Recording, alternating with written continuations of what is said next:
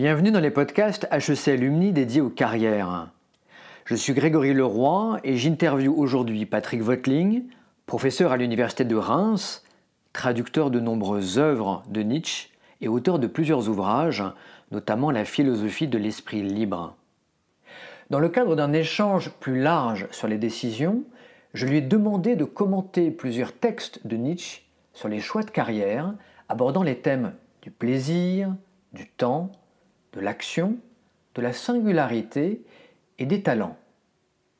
En lien avec quelque chose moi, qui me passionne, qui sont les, euh, les, choix euh, dans notre vie professionnelle, mmh, mmh, mmh. Euh, dans le, le Gai Savoir, il y a un passage sur travail et ennui. Chercher du travail pour avoir un salaire. En cela, presque tous les hommes des pays civilisés sont aujourd'hui semblables. Le travail est pour eux tous un moyen et non le but lui-même. C'est pourquoi ils ne font guère preuve de subtilité dans le choix de leur travail pourvu qu'il rapporte bien. Mais il existe des hommes plus rares qui préfèrent périr plutôt que de travailler sans prendre plaisir à leur travail. Ces hommes difficiles, qu'il est dur de satisfaire, qui n'ont que faire d'un bon salaire si le travail n'est pas par lui-même le salaire de tous les salaires. Et un peu plus bas, il souligne Ils sont pour le reste d'une paresse révolue, quand bien même cette paresse aurait pour corrélat l'appauvrissement, le déshonneur, l'exposition de sa santé et de sa vie. Vous m'exposiez qu'il peut paraître facile de comprendre Nietzsche je pense qu'il y a beaucoup plus de subtilité. Comment vous, vous comprenez et pourriez nous expliquer ce texte? Alors Nietzsche s'attaque ici à une chose qui est devenue un, des facteurs vraiment euh, discriminants du, monde moderne, de l'Europe moderne, c'est-à-dire l'universalité du travail. Vivre, c'est travailler en Europe. Et euh, aujourd'hui, c'est même plus l'Europe, c'est partout dans, le monde. Mais euh, si on compare la situation du, je ne sais pas, du XVIIIe siècle, par exemple, des sociétés d'Ancien Régime, et puis de la société industrielle en plein essor, euh, qui est celle de l'époque de Nietzsche, euh, bah oui, un, changement, un des changements fondamentaux, c'est celui-là, c'est la généralisation du travail. et, surtout, parce qu'on pourrait dire, oui, mais l'Ancien Régime, il y avait quand même 99% des gens qui travaillaient dans, des conditions pires, ce qui est vrai, mais euh, c'est la valorisation de l'idée de travail, c'est-à-dire cette espèce de dignité qui a été prêtée au travail, ça c'est une chose qui, est, une, des, une des nouveautés du, du 19e siècle. Et Nietzsche est en train de réfléchir sur la notion d'esprit libre. il, ne, prononce pas le terme, mais c'est bien de ça qu'il parle. Il vous dit, voilà, dans la majorité des gens suivent le mouvement, comme, comme toujours, on suit les, régulations, les habitudes. Euh, et on vous dit, bah, il faut travailler, il faut travailler pour vivre. Euh, on a trouvé euh, normal finalement que la subsistance soit liée à cette activité particulière qu'est le travail. Personne n'y trouve trop, on trouve pas ça vraiment forcément très agréable à tous les stades de ça. Quand on est en recherche d'emploi, c'est c'est rarement un moment où on s'épanouit quand même. En général, on est plutôt anxieux.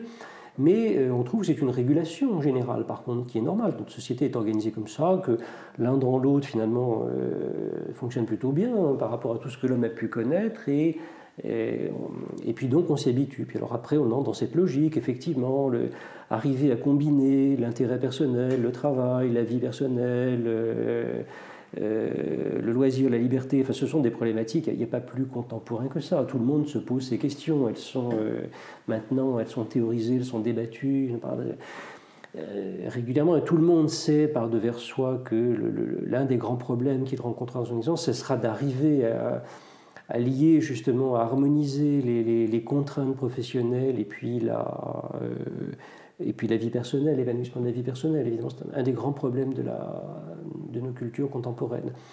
Et Nietzsche vous dit, voilà, mais euh, ça, ça désigne, alors il, est en train de désigner ici, de, décrire le, cette forme de culture particulière qui est la culture européenne, mais dans son évolution contemporaine.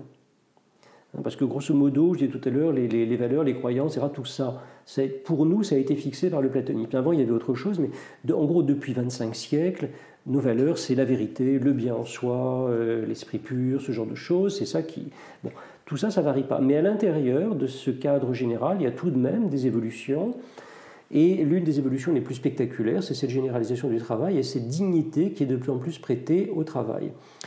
Euh, j'évoquais toujours les sociétés d'ancien régime où il y a quand même une part, enfin, part importante de la population, pas en, proportion, mais euh, c'est quand même celle qui détient le pouvoir, qui considère le travail comme une honte. Euh, le travail, c'est surtout, quand on est noble, on, ne travaille pas. Enfin, c'est déroger, c'est manquer à son statut, c'est la, pire, des abominations de, travailler.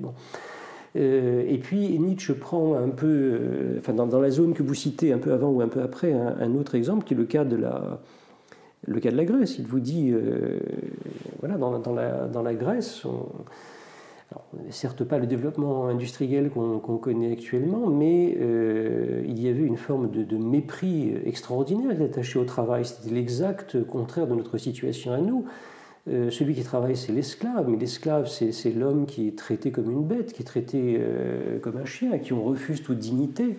Le rêve des Grecs, c'était d'être un tyran, c'est-à-dire euh, tous les Grecs aspiraient à ça. Pas seulement être libre, mais être, être puissant, ce qui veut dire ne pas travailler.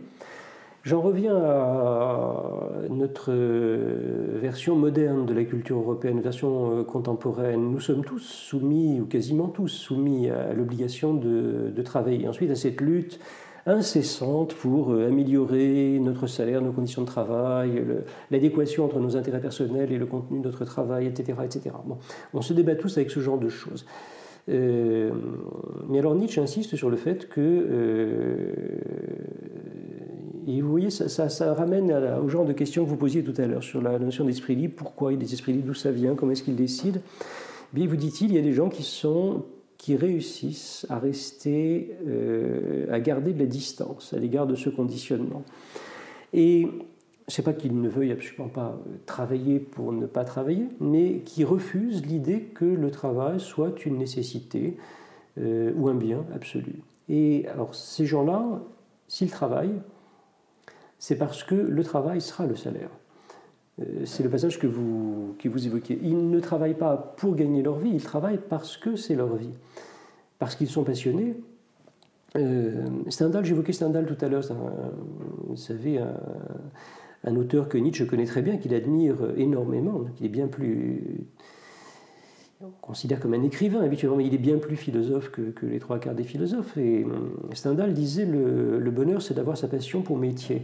Ben voilà ce que décrit, ce que décrit Nietzsche euh, dans la deuxième partie de votre texte, c'est ça. Les esprits libres sont des gens, ne euh, sont pas nécessairement des oisifs ou des paresseux, mais ce sont des gens qui vont pouvoir déployer alors, une activité forcenée, jusqu'à, parfois jusqu'à leur perte, mais exclusivement si ce sont eux qui ont choisi le type de travail si ça correspond exactement à leurs besoins, à leurs envies. Par exemple, un artiste qui va se, tuer à refaire 1000, 10 000, 100 000 fois le même, le même tableau, la même scène, parce qu'il veut absolument, euh, son, son besoin fondamental, c'est d'arriver à créer quelque chose de parfait sur une, une vision qu'il a, une scène, etc. On a des exemples de choses euh, de cet ordre-là quitte à ce que, euh, quitte à ce que ça le ruine, quitte à ce qu'il y laisse sa, santé, sa raison, ça peut, ça peut arriver, mais qui préférera cette situation plutôt que un travail plus, euh, comment dire, euh, moins obsessionnel, qui lui permettrait peut-être de mieux vivre et de mieux gagner sa vie, mais qui ne correspond pas du tout, du tout à ses, à ses besoins et à ses priorités. Alors c'est un texte intéressant hein, parce qu'il il amène à réfléchir sur la euh, et, on voit bien là à quel point euh, Nietzsche est un penseur, euh, je disais tout à l'heure, il faut du courage hein, pour, pour décider vraiment. C'est un penseur, c'est un penseur courageux, c'est un penseur qui nous met dans des situations qui ne sont pas très loin du malaise. Même si on prend ce texte au sérieux, il nous montre une capacité à remettre en cause enfin, un mode, une régulation fondamentale de l'organisation de nos sociétés modernes, qui, est toujours en vigueur de nos jours, évidemment. Euh, si on prend la chose au sérieux, euh, et si on essaie de se mettre en situation de se dire de, quel côté je suis, moi, euh, là, est-ce que je serais capable d'être du côté des esprits? Est-ce que je serais capable de faire vraiment de ce que ça demande de sacrifice, etc. On, voit bien qu'il met le doigt là où ça fait mal. Il, il, repère vraiment des conditions fondamentales d'organisation de notre culture. Ensuite, il en tirera les conséquences hein, en termes, puisque c'est toujours les choses sont toujours traitées comme des symptômes. Il en tirera les conséquences quant à savoir si c'est une bonne ou une mauvaise chose pour l'évolution de la vie humaine qu'on ait cette régulation-là. Mais il présente les choses, comme vous l'avez euh, souligné en lisant le texte, de façon très très spectaculaire. Hein. Être un esprit libre, ça veut dire être capable aussi de se détacher de ça, y compris si euh, les conditions de la subsistance, de la survie sont elles-mêmes atteintes, puisque le travail devient la condition de la survie euh, actuellement. Voilà. C'est être. Alors Nietzsche vous dit souvent qu'il vous parle de la richesse du plus pauvre, des, choses comme ça. Hein. Euh,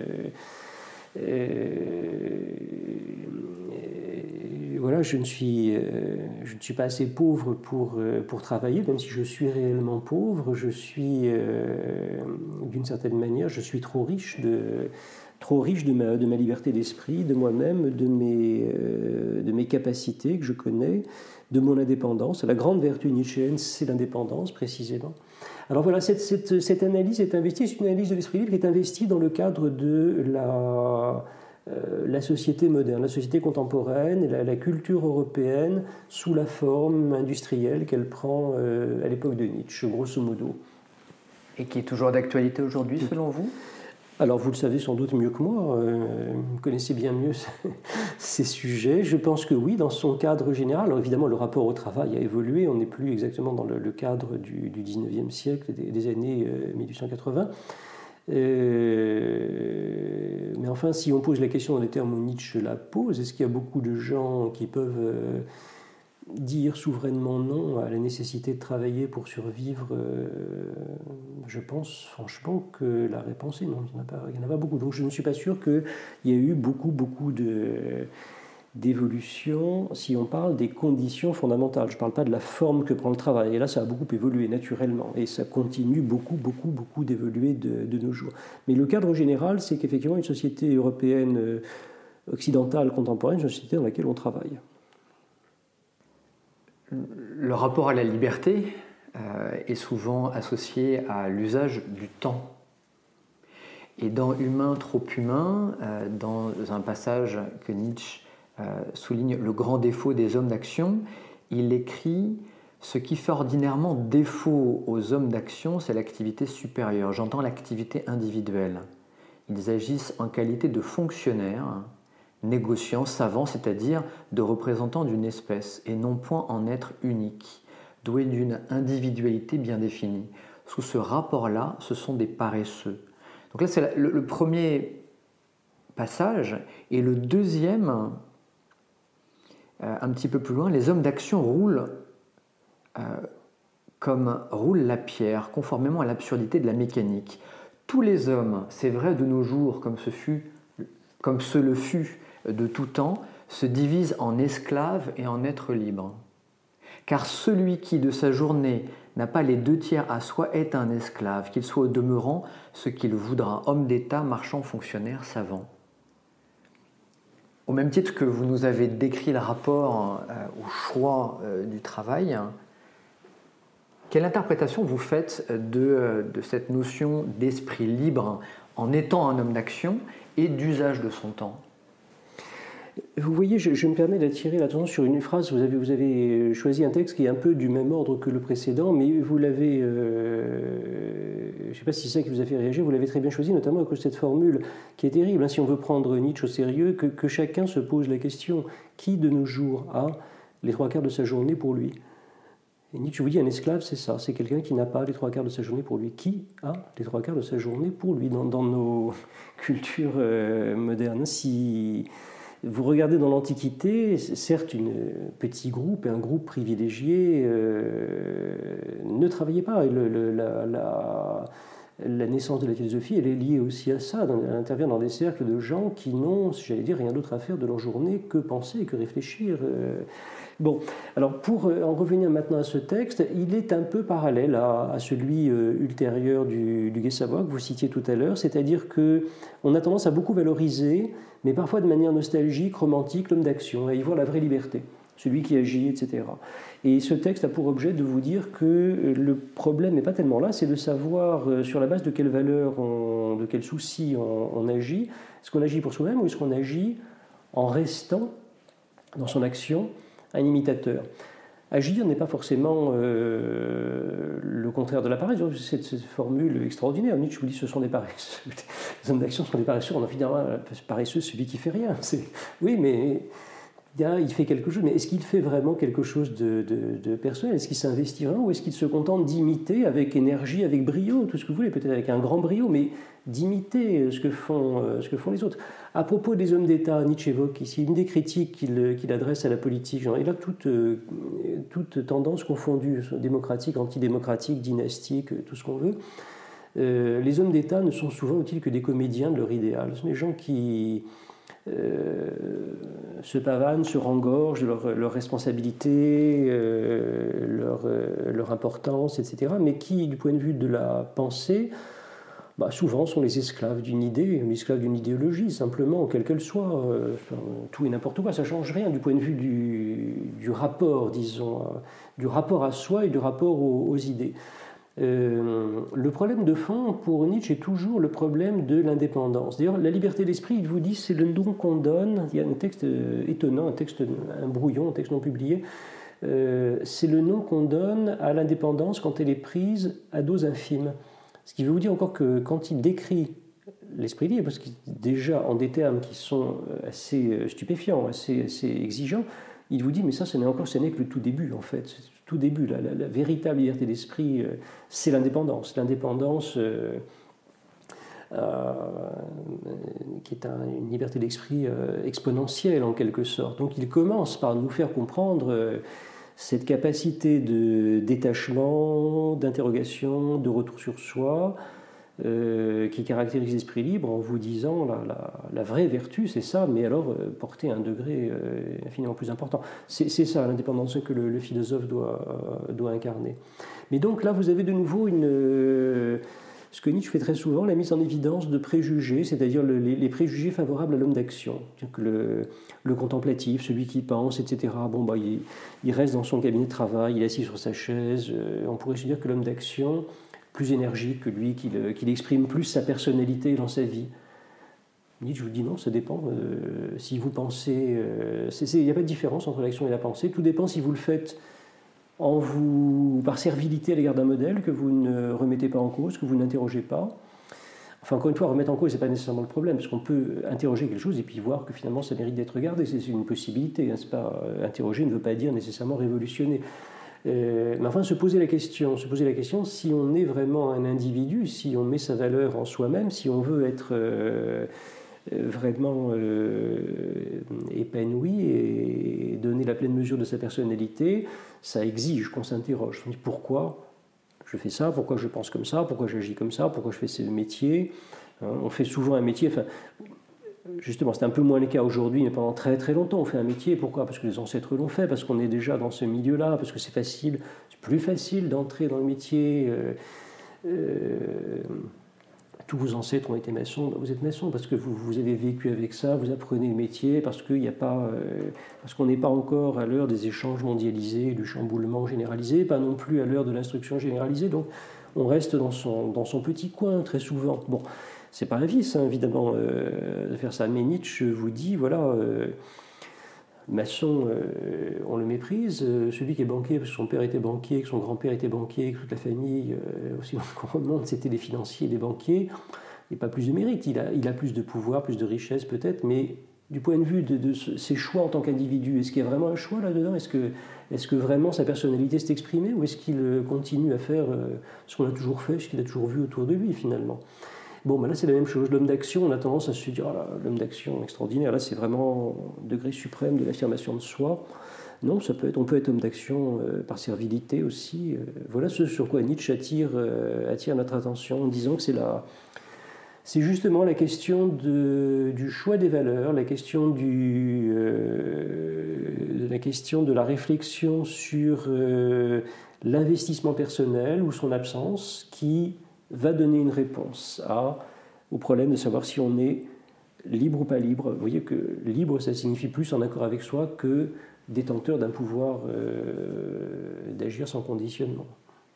Si un dirigeant d'une entreprise vous sollicite et vous demande comment puis-je devenir plus libre, quel conseil lui donneriez-vous? Bah, Je pourrais lui donner comme conseil de lire Nietzsche, par exemple, en, souhaitant qu'il en, ait, qu'il en ait le temps. Euh, non, votre question est très difficile, je peux lui répondre. Je ne suis pas directeur de conscience, hein. je suis historien de la philosophie, donc c'est quand même différent. Mais si je, si je me base sur ce que je connais, sur ce dont on parle, sur la pensée nietzschéenne, ben, j'essaierai de lui indiquer en tout cas que ce que euh, ce que Nietzsche considère, ce qu'il a, qu'il a essayé de, penser et qui mérite d'être, euh, non pas suivi aveuglément, parce qu'il ne s'agit pas de devenir, de, déplacer la servilité, mais pris en compte, analysé, euh, être un objet de réflexion, c'est cette notion de, d'esprit libre et les, critères qu'il en donne. Il dit, vous savez, dans, une chose qui peut sembler un peu lointaine, mais qui a un rapport direct à propos de. Quand il parle, il parle de la Perse, bon, il emprunte le, nom de Zarathustra, un sage perse antique, et dans des textes où il dit On m'a demandé parfois pourquoi Zarathustra, pourquoi j'ai cherché ce, cette chose. Il vous dit voilà, ce qu'on apprend aux Perses, c'est deux choses savoir dire non et bien tirer à l'arc. Et euh, savoir dire non, c'est la première caractéristique de l'esprit libre. ce qui ne veut pas dire dire non à tout aveuglément, parce que ça, redevient mécanique, servile, etc. Mais être capable de s'interroger, d'analyser, de peser, euh, donc de juger, discernement, probité, connaissance, comparaison, les vertus dont on parlait tout à l'heure. Et puis, euh, ce qui est suprêmement, suprêmement difficile, c'est de se mettre soi-même en jeu là-dedans. C'est très, très, très difficile d'être juge de soi-même. On est toujours, on est toujours pris dans des, des, compromissions, des demi-compromissions, pas nécessairement gravissimes. Enfin, je veux dire, on a toujours tendance à fermer un petit peu les yeux quand même, à se trouver des excuses sur les, mauvais choix, les absences de choix, euh, la servilité à l'égard des habitudes, etc. Parce qu'évidemment, on est jugé parti, donc on, a souvent tendance à être un petit peu... Euh, enfin, c'est très difficile hein, de juger de soi. Euh, c'est pas, pas, il suffit pas de le dire comme ça. Et puis alors, quand on juge et que, admettez qu'on en arrive à une situation comme celle que vous décrivez là, je pense être un homme d'action, d'un seul coup, je me rends compte que ben, je ne suis pas tant que ça, je ne suis pas si libre que ça. Je pense que je n'ai pas mis dans mon travail. Quand j'y réfléchis, je vois qu'en fait, j'ai une attitude, euh, plutôt une attitude de servilité, une attitude moutonnière. Euh, euh, est-ce que, voilà, savoir dire non, est-ce que c'est pas, pas du tout, du tout simple. C'est pas une chose qu'il faille prendre de haut comme ça en jugeant des gens et des choses. c'est très très compliqué, c'est très dangereux. Ça demande beaucoup beaucoup de de courage et, de réflexion, mais euh, ai-je le pouvoir de dire non? Est-ce que je suis capable, euh, au cas où je me rendrais compte effectivement que euh, ben, je ne suis pas libre au sens où je ne suis pas moi-même dans mon travail, où finalement j'ai trop de contraintes, à plus forte raison si j'ai des lourdes responsabilités, comme c'est le cas, j'imagine, pour quelqu'un qui est à la tête d'une entreprise, une grande entreprise. Euh, mon temps à moi, je, doute qu'il y ait beaucoup de chefs d'entreprise qui aient trois quarts de leur journée euh, rien que pour eux. Je ne pense pas qu'on en rencontre beaucoup. Euh, voilà, admettons que, effectivement, dans l'hypothèse que vous me présentez, quelqu'un ait des doutes comme ça, soudain ne soit plus satisfait. Ça peut parfaitement se rencontrer, j'en suis certain malgré le pouvoir, malgré la responsabilité, malgré le sentiment de participer activement à la vie économique, malgré le sentiment, par exemple, de, je ne sais pas, de soutenir son pays. Euh, euh, bon, le sentiment d'un seul coup que, euh, que ça suffit, qu'on n'est pas, n'est pas vraiment soi-même. ce qu'il faut, qu'est-ce qu'il faut comme courage hein, pour arriver à, à, dire non et à, changer? Alors ça se trouve, il y a des, a des exemples, hein, il y a des exemples de gens qui qui arrêtent comme ça et qui, euh, qui se retirent. Euh, mais la plupart du temps, il se passe, si je vous donne un exemple, c'est pas un chef d'entreprise, mais enfin d'une certaine manière c'est encore mieux, c'est un empereur, un empereur romain, le, premier empereur, Auguste. Nietzsche s'intéresse toujours aux dernières paroles. C'est toujours, très révélateur les, quand l'histoire a gardé la trace des dernières paroles de tel ou tel personnage. Et il vous raconte quelque chose sur, euh, sur, euh, sur Auguste, donc euh, Octave Auguste, qui sont ses dernières paroles. Hein, Plaudite acta est fabula. Applaudissez mes amis, la pièce est terminée. Nietzsche vous dit, oui, voilà, euh, quelqu'un qui avait été un empereur, un, homme, un homme d'État euh, extraordinaire, euh, exemplaire, qui avoue à la fin de sa vie qu'il a joué un rôle, que ce n'était pas vraiment lui-même. Il a joué le rôle du père de la patrie, il a joué le rôle de l'empereur, etc. Et il n'a pas pu s'empêcher, alors qu'il l'avait caché toute sa vie, de faire état de cette insatisfaction au moment de quitter la vie, de dire, voilà, euh, le hasard m'a fait jouer un rôle, je l'ai joué, j'ai essayé de le bien jouer, mais c'était un rôle, c'était pas.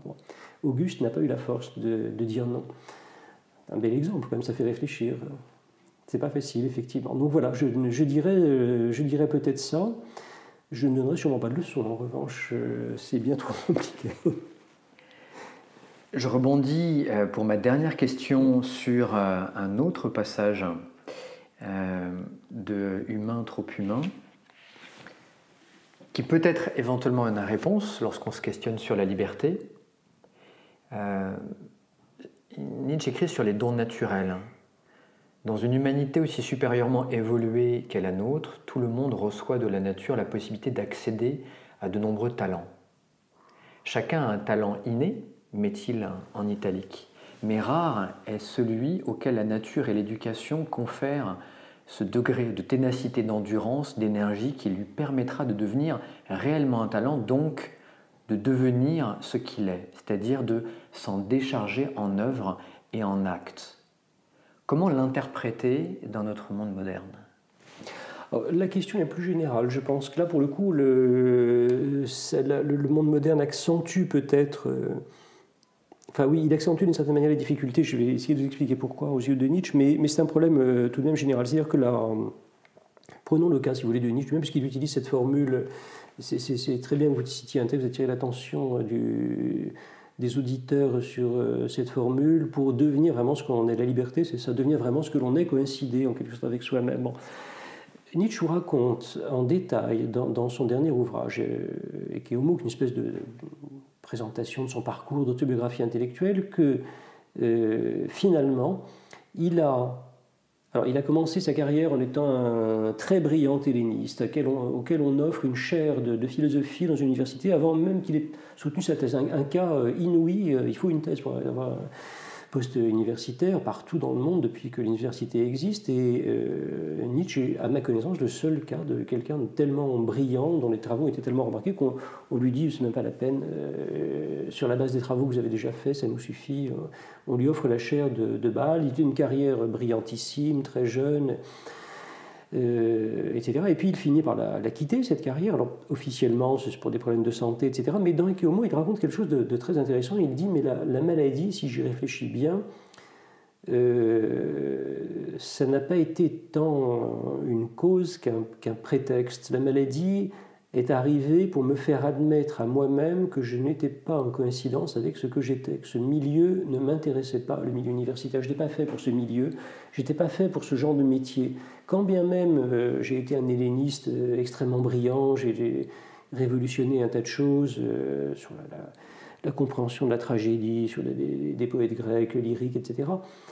fondamentalement, ce n'était pas moi, vous dit-il. Il a fallu il a fallu le, drame terrible d'une maladie, non, une maladie sérieuse, hein, qui aurait pu lui coûter la vie, pour que je me détache. Voilà.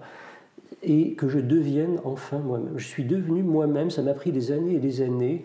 Euh, voilà. Et lorsqu'il évoque là, c'est un peu une, dans, dans Humain trop humain, c'est un peu une généralisation de cette situation. Nous avons tous probablement un ou plusieurs talents que nous ne connaissons pas forcément d'emblée, pas forcément facile à, identifier, pardon, parce qu'il n'est pas nécessairement développé et éduqué au départ.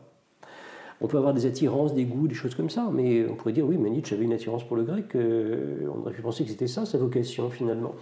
Et puis non, euh, non, c'était autre chose. Sa vocation, c'était la, la pensée, c'était l'autonomie, la, radicalité dans la, pensée, c'était de faire ce genre de, recherche.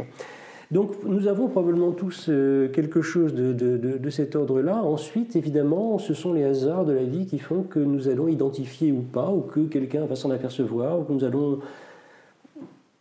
trouver euh, une révélation intérieure, extérieure, qui va nous faire comprendre que nous sommes vraiment ça. Ce que nous voulons vraiment être, c'est ça. Et que, là j'en reviens au texte que vous citiez dans le Gai Savoir tout à l'heure, que le salaire des salaires, le travail, le seul travail qui nous convienne, dans lequel nous allons accomplir, c'est cette chose que nous identifions.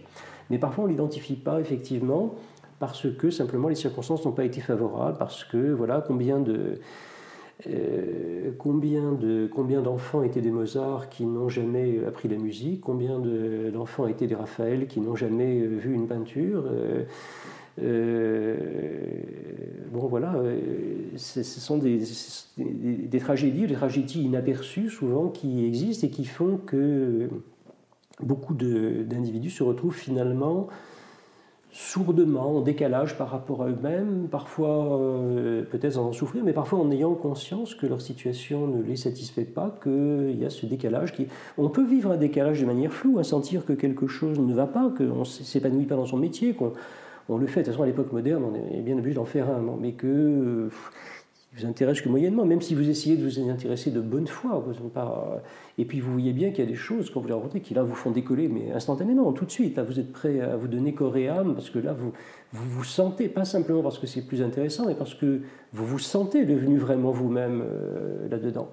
Alors la différence quand même, alors, ça, ça existait à toutes les époques, dans toutes les cultures, hein, bien entendu, euh, la différence avec le monde moderne, c'est quand même la suivante, c'est que Nietzsche montre que à partir du moment où on passe à la société industrielle, une société où il y a une réorganisation complète du travail, euh, il y a un phénomène de mécanisation et de parcellisation. Le phénomène de division et d'ultra-division du travail change tout parce que euh, au profit du développement économique et de la compétition économique, l'individu, ça c'est une chose qu'on commence à découvrir vraiment au 19e, parce que le travail avant, c'est l'artisanat essentiellement.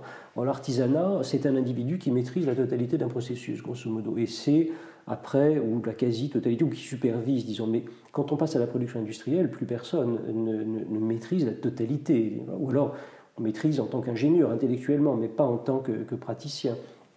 Donc ça amène une surspécialisation des tâches qui fait que euh, l'individu va de plus en plus, dans, les chaînes de production, être utilisé comme un rouage et se percevoir lui-même comme un rouage.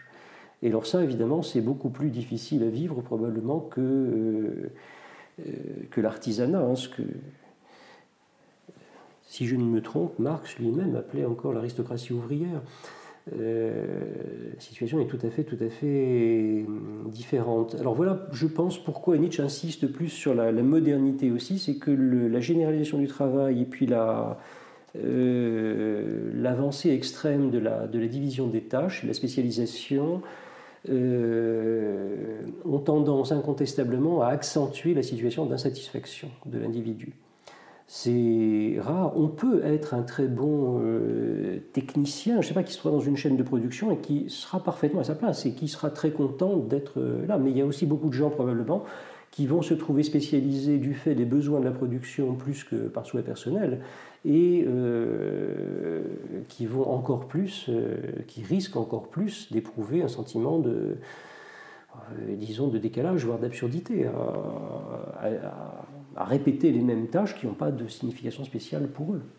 La, réalisation effective, exercée en acte ou en pensée, c'est absolument requis, me semble-t-il, pour qu'on puisse parler vraiment de décision et d'épanouissement de soi.